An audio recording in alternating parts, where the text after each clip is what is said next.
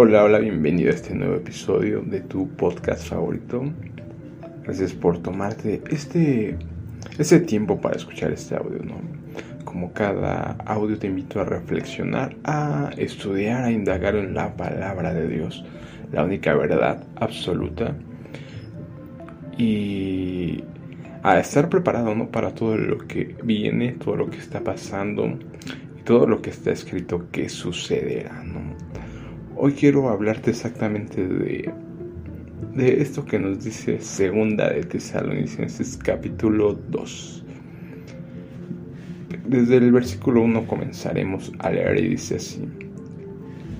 Ahora, amados hermanos, aclaremos algunos aspectos sobre la venida de nuestro Señor Jesucristo y cómo seremos reunidos para encontrarnos con Él no se dejen perturbar ni se alarmen tan fácilmente por los que dicen que el día del Señor ya ha comenzado. No les creas ni siquiera si afirman haber tenido una visión espiritual, una revelación o haber recibido una carta supuestamente de nosotros.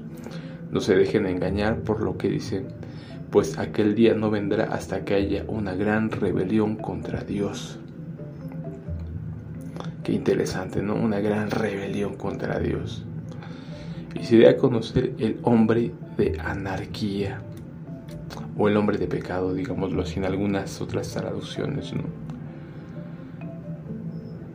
Aquel que trae destrucción.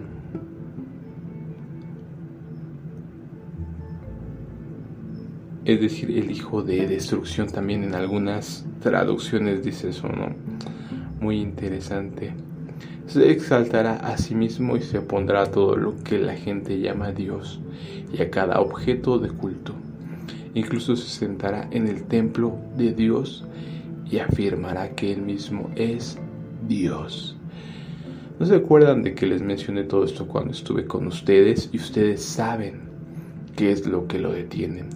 Porque solo puede darse a conocer cuando le llegue su momento, pues esa anarquía ya está en marcha y en forma secreta y permanecerá secreta hasta que el que la detiene se quite de en medio.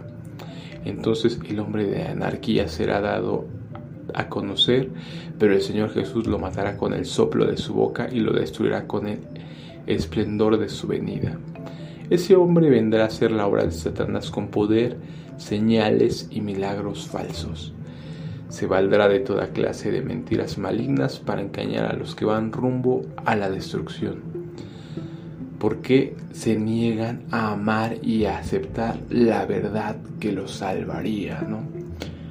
Como te lo he dicho, la única verdad, ¿no? La palabra de Dios. Por lo tanto, Dios hará que ellos sean engañados en gran manera y creerán esas mentiras. Entonces serán condenados por deleitarse en la maldad en lugar de creer en la verdad. Hoy por hoy vemos que mucha gente ya estamos viendo todos esos engaños, toda esa anarquía, toda esa apostasía, ¿no? los enemigos que se están revelando descaradamente, ¿no? Todo lo que se está probando en contra de en contra de la verdad, ¿no? Tal cual todo va a ir en aumento hacia la verdad y hoy más que nada quiero enfocarme precisamente en, en esto, ¿no? Versículo 7. Pues esa anarquía ya está en marcha en forma secreta y permanecerá secreta hasta que el que la detiene se quite de en medio. Es lo que me gustaría analizar, ¿no? ¿Qué es eso de...? Porque mucho tiempo mucho tiempo estuve con esa duda, ¿no? Que era lo que este, se tenía que quitar de en medio, ¿no? En, en la Reina Valera 60 dice, porque ya está en acción el misterio de la iniquidad. Solo que hay quien al presente lo detiene hasta que él a su vez se ha quitado de en medio. Él a su vez eh, muchas interpretaciones decían que era el Espíritu Santo el que tenía que ser quitado o que tenía que ser la iglesia. Yo ciertamente creí algunas de esas interpretaciones, ¿no? en las que decían no es que la iglesia se va, va, a ser quitada y entonces va a aparecer el hombre de anarquía. Hoy por hoy te he explicado qué, qué significa la iglesia, si no te invito a que escuches ese audio. Hoy también te he explicado que obviamente la mayoría, todas todos vamos a estar aquí en la aparición de ese hombre de anarquía, ¿no? No es que haya un, un rapto pretribulación, un rapto antes de que aparezca este hombre de anarquía, este hijo de pecado. Realmente aquellos que hemos aceptado la verdad, vamos a ser arrebatados ciertamente, pero arrebatados antes de la ira, ¿no? Que la ira, ya te he mencionado que son exactamente las copas de la ira, ¿no? El gran día terrible, el día del Señor pero vamos a estar obviamente aquí cuando sean abiertos los sellos, cuando sean inclusive tocadas las trompetas, ¿no? Simplemente vamos a ser librados de la ira, ¿no? Ahí es cuando vamos a ser arrebatados a la final trompeta, ¿no? La séptima trompeta, cuando se ha cumplido el misterio. Y entonces todo este lapso de tribulación, de dolores de parto y de gran tribulación, ¿no? Porque en, algunos lugares se menciona gran tribulación, ¿no? precisamente en Daniel 12 y en, en Mateo 24, 21 y en Marcos 13, 13, 9 me parece. Realmente que son paralelos estos tres capítulos. Y sí, ¿no? Como te lo explico, Hoy entiendo que no es el Espíritu Santo, porque obviamente el Espíritu Santo vive en nosotros. Ya te lo he explicado, el templo que somos nosotros, ¿no? Precisamente hablaba en morada terrestre. Te recomiendo que escuches ese audio donde menciono cómo somos hoy ese templo, ese tabernáculo en el que hoy mora el Espíritu, ¿no? El Espíritu del Señor en cada uno de nosotros. Y obviamente mientras estemos nosotros aquí, el Espíritu va a seguir aquí. Entonces, ¿qué es este gran misterio de qué es el que va a ser quitado? ¿no? Hasta que Él a su vez se ha quitado de en medio, ¿no?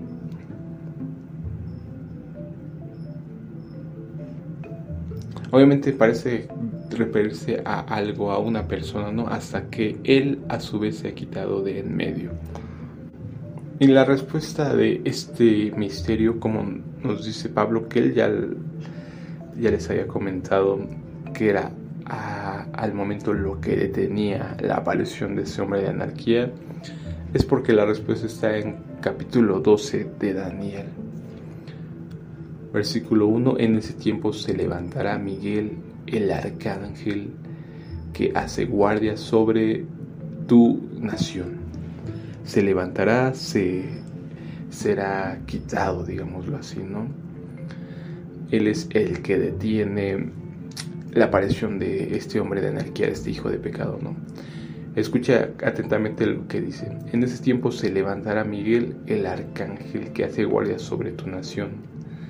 Y escucha lo que va a pasar. Entonces habrá un tiempo de angustia como no lo hubo desde que existen las naciones, hablando tal cual de la gran tribulación, ¿no? Sin embargo, en ese momento cada uno de tu pueblo que tiene el nombre escrito en el libro será rescatado. Se levantarán muchos de los que están muertos y enterrados, algunos para vida eterna y otros para vergüenza y deshonra eterna. Los sabios resplandecerán tan brillantes como el cielo, y quienes conducen a muchos a la justicia brillarán como estrellas para siempre. Esto también es hermoso, ¿no? Los que conducen a muchos a la justicia. Si has escuchado estos podcasts, sabes que la justicia se refiere directamente a la palabra de Dios, específicamente a la Torah, ¿no? Y tendremos justicia cuando pongamos por obra estos mandamientos, ¿no? Entonces todos aquellos que estén enseñando la palabra de Dios, la Torah, aquí lo dicen, ¿no? Conducen a muchos a la justicia, brillarán como estrellas para siempre. Pero tú, Daniel, mantén en secreto esta profecía, sella el libro hasta el tiempo del fin, cuando muchos correrán de aquí para allá y el conocimiento aumentará. El conocimiento, como te lo he dicho, ese conocimiento obviamente sí se refiere a la tecnología que hoy hemos visto, esa evolución de andar a caballo, ahora andar en, en aviones, en etcétera, etcétera, ¿no? Autos eléctricos y demás, ¿no? La, el internet y todas las cosas que están apareciendo, ¿no? Pero se refiere también al conocimiento de Dios, ¿no? Principalmente a eso que hoy se ha destapado este sello, hoy lo veo claramente, toda la sabiduría se está abriendo, como este misterio, ¿no? De quién será quitado, que es algo que a su tiempo detiene la aparición del Hijo de Pecado, ¿no? Como lo vemos, es directamente Miguel, ¿no? En ese tiempo se levantará Miguel, el arcángel que hace guardia sobre tu nación entendemos que toda la escritura lo menciona así tal cual, quién es el que contiende. Daniel 10 capítulo, capítulo 10 versículo 13, mas el príncipe del reino de Persia se me opuso durante 21 días, pero aquí Miguel, uno de los principales príncipes, vino para ayudarme y quedé ahí con los reyes de Persia. Judas capítulo 1 versículo 9, pero ni siquiera Miguel, uno de los ángeles más poderosos, se atrevió a acusar al diablo de blasfemia, sino que simplemente le dijo que el Señor te reprenda. Esto ocurrió cuando Miguel disputaba con el diablo acerca del cuerpo de Moisés. Vemos claramente quién es el que está disputando en este momento las peleas contra los principados, contra el mismo diablo Apocalipsis 12, versículo 7. Entonces hubo guerra en el cielo. Miguel y sus ángeles lucharon contra el dragón y sus ángeles. El dragón perdió la batalla y él y sus ángeles fueron expulsados del cielo. Este gran dragón, la serpiente antigua llamada Diablo o Satanás, el que engaña al mundo entero fue lanzado a la tierra junto con todos sus ángeles. Pues muy muy impactante, ¿no? En aquel tiempo se levantará Miguel, el gran príncipe que está de parte de los hijos de tu pueblo.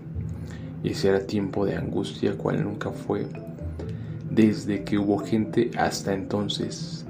Pero en aquel tiempo será libertado tu pueblo, todos los que se hayan escritos en el libro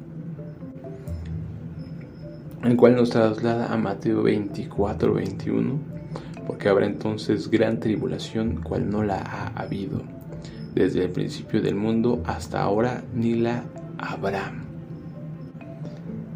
Marcos 13, 19, porque aquellos días serán de tribulación, cual nunca ha habido desde el principio de la creación que Dios creó hasta ese tiempo, ni la habrá y si el Señor no hubiese acortado aquellos días, nadie sería salvo.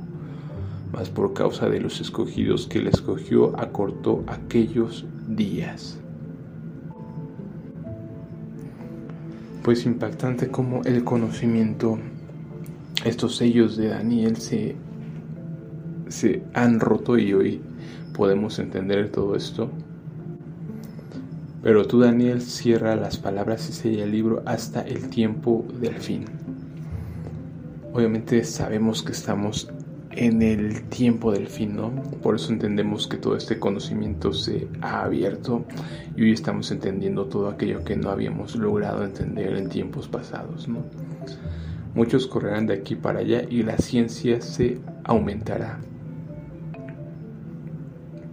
En aquel tiempo se levantará Miguel el gran príncipe que está de parte de los hijos de tu pueblo. Y será tiempo de angustia cual nunca fue desde que hubo gente hasta entonces.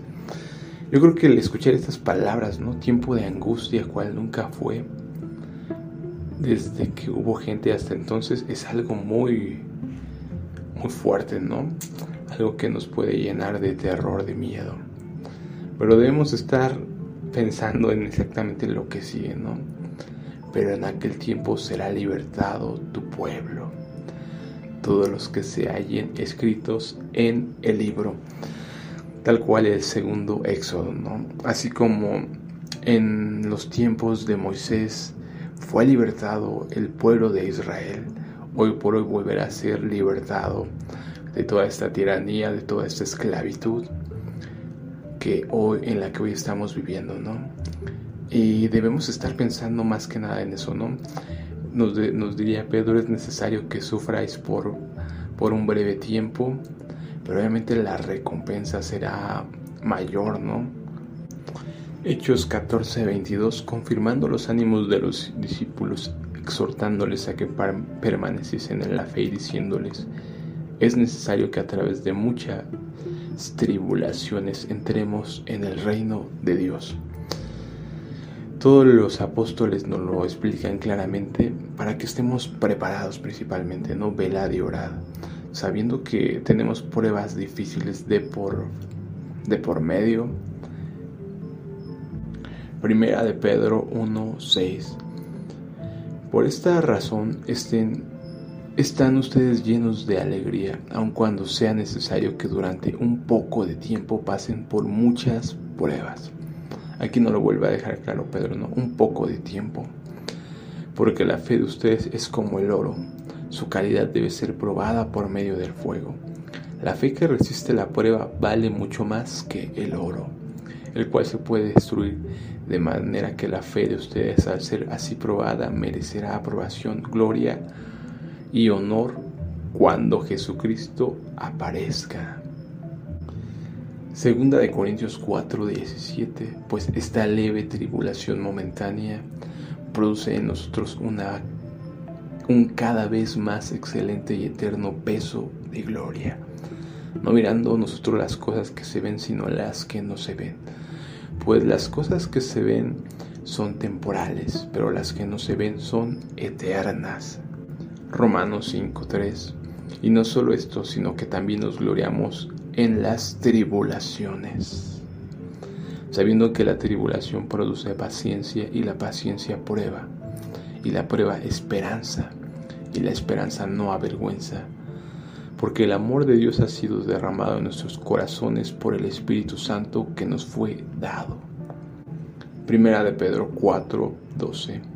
Queridos hermanos en Cristo, no se sorprendan si tienen que afrontar problemas que pongan a prueba su confianza en Dios. Esto no es nada extraño. Al contrario, alégrense de poder sufrir como Cristo sufrió, para que también se alegren cuando Cristo regrese y muestre su gloria y su poder. Santiago 1, versículo 2. Hermanos míos, tened por sumo gozo cuando os halléis en diversas pruebas, sabiendo que la prueba de vuestra fe obra paciencia, y la paciencia consuma la obra, para que seáis perfectos y enteros sin faltar en alguna cosa. Aquí está la clave, ¿no? Para que seáis perfectos. Una esposa virgen, pura y sin mancha, ¿no? Primera de Pedro 4:12. Amados, no sorprendáis del fuego de la prueba que os ha sobrevenido como si alguna cosa extraña os aconteciera. Al contrario, gozaos por cuanto sois participantes de los padecimientos de Cristo, para que también en la revelación de su gloria os gocéis con gran alegría. Si sois ultrajados por el nombre de Cristo, sois bienaventurados, porque el glorioso Espíritu de Dios reposa sobre vosotros. Ciertamente por lo que a ellos Él es blasfemado, pero por vosotros es glorificado. Primera de Pedro 5.10, una de mis citas favoritas, ¿no? Pero el Dios de toda gracia que nos llamó a su gloria eterna en Jesucristo, después que hayáis padecido un poco de tiempo, Él mismo os perfeccione, afirme, fortalezca y establezca. Tal cual no hayáis padecido un poco de tiempo, Él mismo os perfeccione. Romanos 8:17 Y como somos sus hijos tenemos derecho a todo lo bueno que Él ha preparado para nosotros.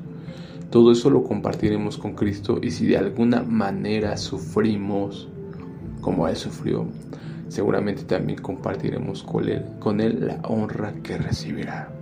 Romanos 5:2 nos alegra saber que por confiar en Jesucristo ahora podemos disfrutar del amor de Dios y que un día compartiremos con Él toda su grandeza. Pero también nos alegra tener que sufrir. pero también nos alegra tener que sufrir, porque sabemos que así aprenderemos a soportar el sufrimiento y así aprenderemos a soportarlo. Seremos aprobados por Dios. Y si Él nos aprueba, podremos estar seguros de nuestra salvación. De eso estamos seguros. Dios cumplirá su promesa, porque Él nos ha llenado el corazón con su amor por medio del Espíritu Santo que nos ha dado. Pues los apóstoles no lo dejan muy claro, ¿no? Alégrense, gócense cuando estén en medio de tribulación, en medio de pruebas. Es necesario que sufran por un breve momento de tiempo, ¿no? Lucas 21, 28. Cuando comiencen a suceder estas cosas, anímense y levanten la cabeza, porque muy pronto serán libertados. Es cierto que necesitamos pasar por una tribulación, una leve tribulación, ¿no? pero sabemos que esto producirá un peso de gloria sobre nosotros, ¿no? una perfección el mismo Dios os perfeccione, ¿no? ¿Y qué va a pasar? Porque muy pronto serán libertados. Pero en aquel tiempo será libertado tu pueblo, todos los que se hallen escritos en el libro. Al fin de cuentas, el Padre nos advierte y nos avisa de lo que viene. No haré nada sin antes revelárselo a mis siervos los profetas, nos dice el libro de Amos capítulo 4. Y obviamente nos deja su escritura para que nos para decirnos eso, ¿no?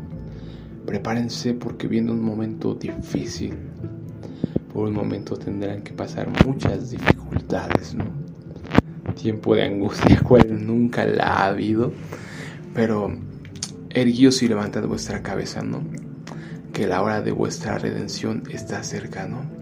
Entonces pensemos y enfoquémonos en eso, ¿no? En que pasemos este momento para que podamos ver a nuestro Señor, ¿no? Podamos ser libertados por fin.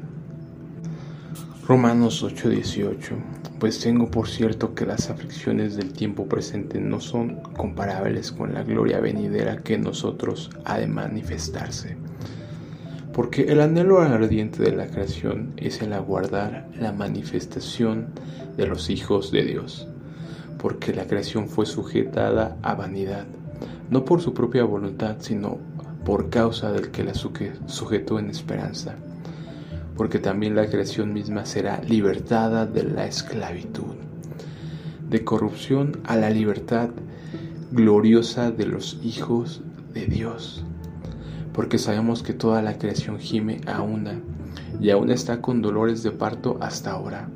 Y no solo ella, sino también nosotros mismos, que tenemos las primicias del Espíritu. Nosotros también gemimos dentro de nosotros mismos esperando la adopción, la redención de nuestro cuerpo. Porque en esperanza fuimos salvos, pero la esperanza que se ve no es esperanza. Por lo que Alguno ve a qué esperarlo, pero si esperamos lo que no vemos con paciencia lo aguardamos. Y de igual manera el Espíritu nos ayuda en nuestra debilidad. Pues qué hemos de pedir como conviene, no lo sabemos. Pero el Espíritu mismo intercede por nosotros con gemidos indecibles. Mas el que escudriña los corazones sabe cuál es la intención del Espíritu porque conforme a la voluntad de Dios intercede por los santos. Y sabemos que a los que aman a Dios, todas las cosas les ayudan a bien. Esto es a los que conforme a su propósito son llamados. Porque a los que antes conoció también los predestinó para que fuesen hechos conforme a la imagen de su Hijo, para que Él sea el primogénito entre muchos hermanos. Y a los que predestinó, a esos también llamó. Y a los que llamó, a estos también justificó. Y a los que justificó, a estos también glorificó. Que pues diremos a esto, si Dios es por nosotros, ¿quién contra nosotros?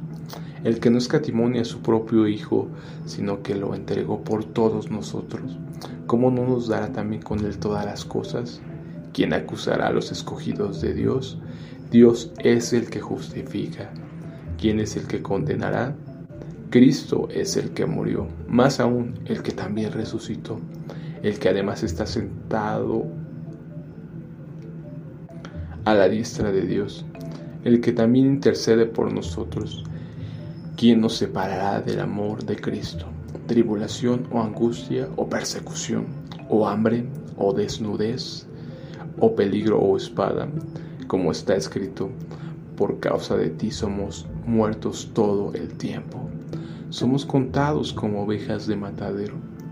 Antes en todas estas cosas somos más que vencedores por medio de aquel que nos amó, por lo cual estoy seguro de que ni la muerte, ni la vida, ni ángeles, ni principados, ni potestades, ni lo presente, ni lo porvenir, ni lo alto, ni lo profundo, ni ninguna otra cosa creada nos podrá separar del amor de Dios que es en Cristo Jesús, Señor nuestro. Maravilloso, ¿no? Quédate con esto. Es necesario que seamos perfeccionados a través del sufrimiento y aprendamos obediencia, ¿no? Pero sabemos que eso nos llevará a esta gloria eterna, ¿no? Espero que analices todo esto, que pongas tus ojos más allá de la tribulación, ¿no? Pongamos nuestros ojos en Jesús, en la salvación, en la redención, ¿no? En que nuestro Señor viene a este mundo a reinar y que nosotros estemos preparados para recibirlo como se merece nuestro rey, ¿no? Nuestro rey de reyes y reinemos junto con él, ¿no? Estoy seguro que las aflicciones de este tiempo no serán nada comparadas con la gloria venidera, ¿no? Pensemos en eso, fortalezcámonos en la fe y estemos en oración, ¿no? Perseveremos en oración para que podamos soportar los horrores que vienen, ¿no? Y por mi parte sería todo, analízalo todo, el Espíritu todo lo escudriña, retén lo bueno y desecha lo malo. Nos estamos viendo en otro episodio. Hasta luego.